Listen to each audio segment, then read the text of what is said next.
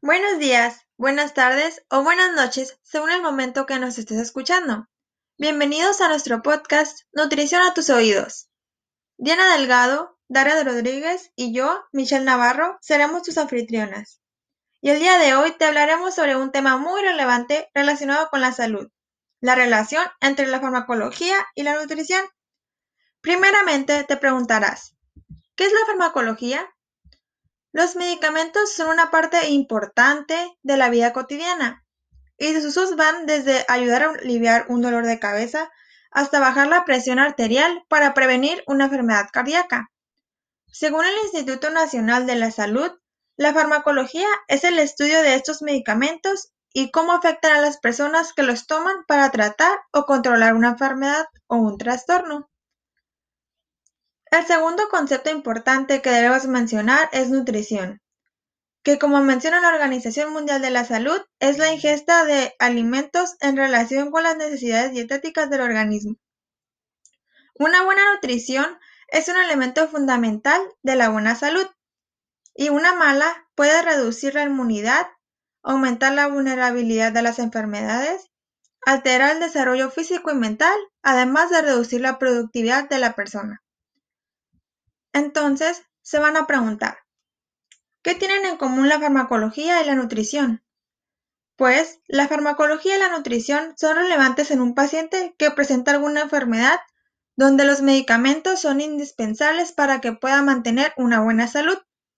Y de igual manera, una buena nutrición le ayudará a sentirse con más energía, más saludable y a lograr un progreso positivo en su enfermedad. Por lo antes comentado, en una persona que sufre de alguna patología que se atiende con fármacos, es importante igualmente conllevar una dieta saludable, ya que ambas áreas le ayudarán a mejorar su calidad de vida. Y ahora algo muy importante, cómo el nutriólogo aplicará los conceptos de la farmacología en su práctica profesional. Es importante que el nutriólogo tenga conocimiento sobre la farmacología relacionada con la alimentación, esto porque, según mencionan San Miguel Samano y Sánchez Méndez, los alimentos de su ingestión conjunta con medicamentos pueden alterar el comportamiento de éste, es decir, alterar su actividad terapéutica, que puede verse aumentada, disminuida, retardada o incluso cualitativamente alterada.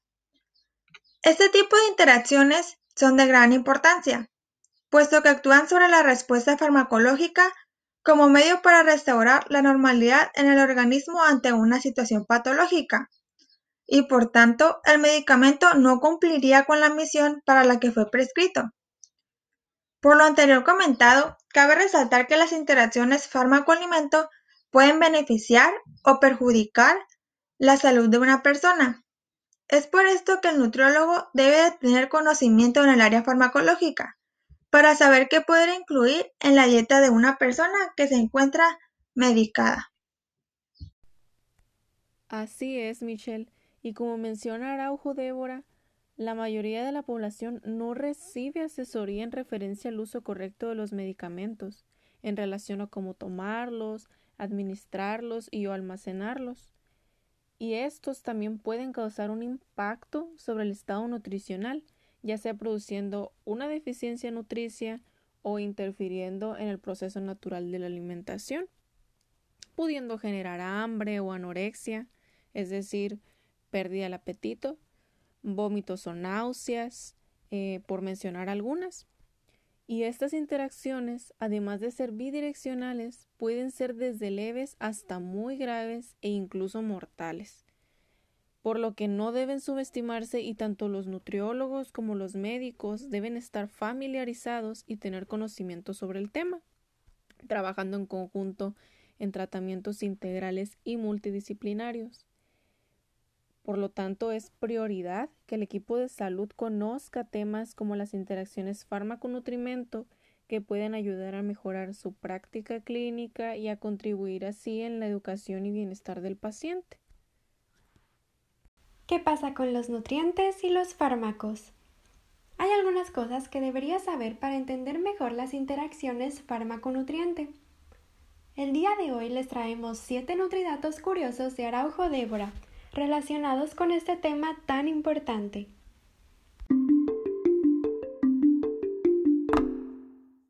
Nutridato curioso número 1.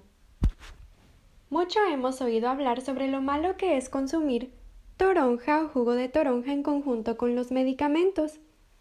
Nos lo dicen las abuelas, los tíos, las vecinas, en fin, se trata casi casi de un asunto de dominio público.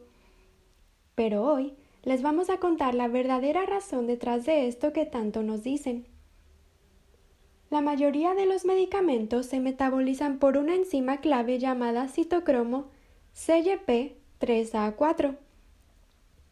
La toronja precisamente se comporta como inhibidora del citocromo y causa la acumulación de más de 40 medicamentos en la sangre por aproximadamente 24 horas.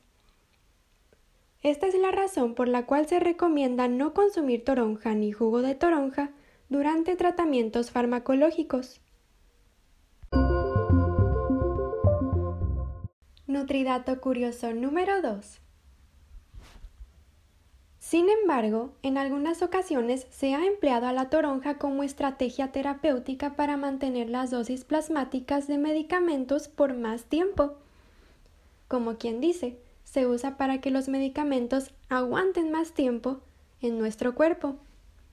Por ejemplo, si de forma profesional y controlada se reduce la dosis de ciclosporina, que es un medicamento usado para prevenir rechazos en trasplantes, y se potencia el efecto con la interacción del jugo de toronja, se requerirían menos medicamentos para generar el mismo efecto, lo que repercute directamente en el costo del tratamiento, ya que se necesitaría una dosis menor. Sin embargo, esto debe hacerse con estricta vigilancia. Nutridato curioso número 3. Muchos antibióticos disminuyen su absorción oral por la simple presencia de alimento en el estómago. Entonces, imagínese, usted está tomando su antibiótico y se acaba de comer sus huevitos con pan tostado, sin saber que ya está pudiendo perjudicar la efectividad del medicamento. Nutridato curioso número 4. Muchos medicamentos orales pueden absorberse menos debido a la fibra, por lo que debe espaciarse el consumo de fibra y la administración de medicamentos. Nutridato curioso número 5. El nopal, el chilacayote y la guayaba tienen efecto hipoglucemiante, por lo que pueden ser una estrategia para el mejor control de las glucemias y para que los pacientes con hiperglucemias, aún con medicamento, no requieran dosis mayores. Aclarando, no significa que van a dejar las prescripciones médicas, pero es una gran ayuda extra el incluir estos alimentos en su plato.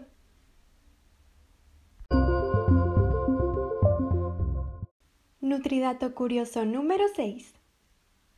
La administración conjunta de diuréticos con alimentos ricos en potasio puede causar hipotensión y desequilibrio hidroelectrolítico. Esto es, claro, porque se está alterando la homeostasis o normalidad, por lo que lo veremos reflejado con síntomas como náuseas, fatiga, mareos e incluso desmayos. Nutridato curioso número 7.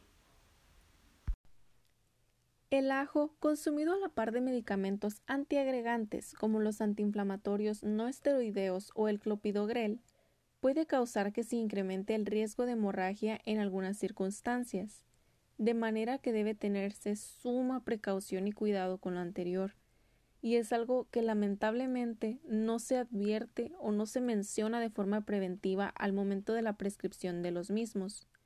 Y peor aún, que son medicamentos que muchas veces algunos hasta autorrecetados llegan a consumirse por la población, como son la aspirina, naproxeno o ibuprofeno.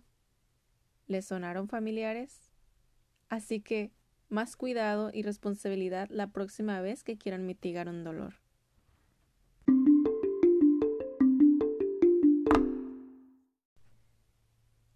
Y bueno, esto sería todo por nuestra parte en este primer episodio.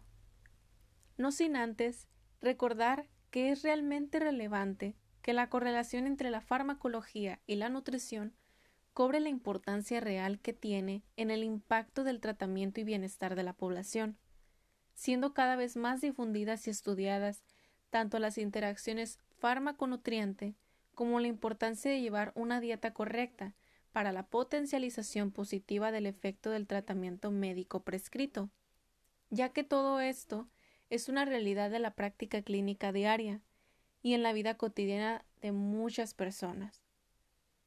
Y qué mejor que informarnos y compartir lo aprendido con los demás, llevando así a un mayor conocimiento de todo lo anterior mencionado en nuestra salud y calidad de vida. Esperamos hayan disfrutado de este episodio tanto como nosotras. Síganos en nuestro siguiente episodio de Nutrición a tus oídos, con más información y datos curiosos de salud y nutrición. Tanto Michelle, Diana y yo, su servidora Daira, les agradecemos por escucharnos. Cuídense mucho, tengan un excelente día y hasta la próxima.